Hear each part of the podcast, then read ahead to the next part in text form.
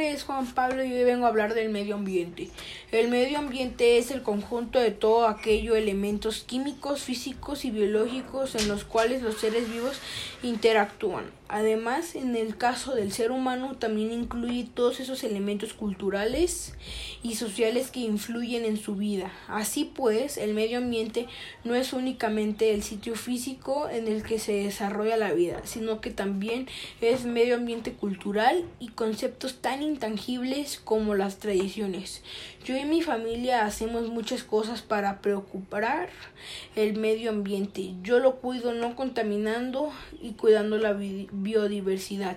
La biodiversidad o diversidad biológica es la variedad de formas de vida en el planeta, incluyendo los ecosistemas terrestres, marinos y los complejos ecológicos de los que forman parte. Más allá de la diversidad de cada especie entre las especies y los ecosistemas.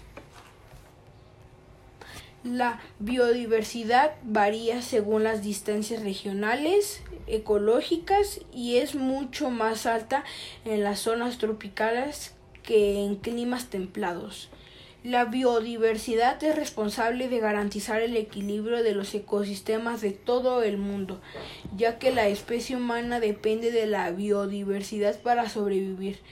Irónicamente, la principal amenaza para la biodiversidad es la acción humana a través de la deforestación, los incendios forestales y los cambios en el clima y en el ecosistema. El daño causado a la biodiversidad afecta no solo a las especies que habitan en ese lugar, sino perjudica mucho la red de relaciones entre las especies y medio ambiente en la que viven, debido a la deforestación y los incendios. Muchas especies se han extinguido antes de que se puedan ser estudiadas o antes que se tomara alguna medida para tratar de preservar la especie. Lo que hago para mejorar mi entorno es no tirar basura en la calle, usar la bicicleta para ir a lugares cercanos y procurar la biodiversidad en casa. Separamos la basura en inorgánico y orgánico.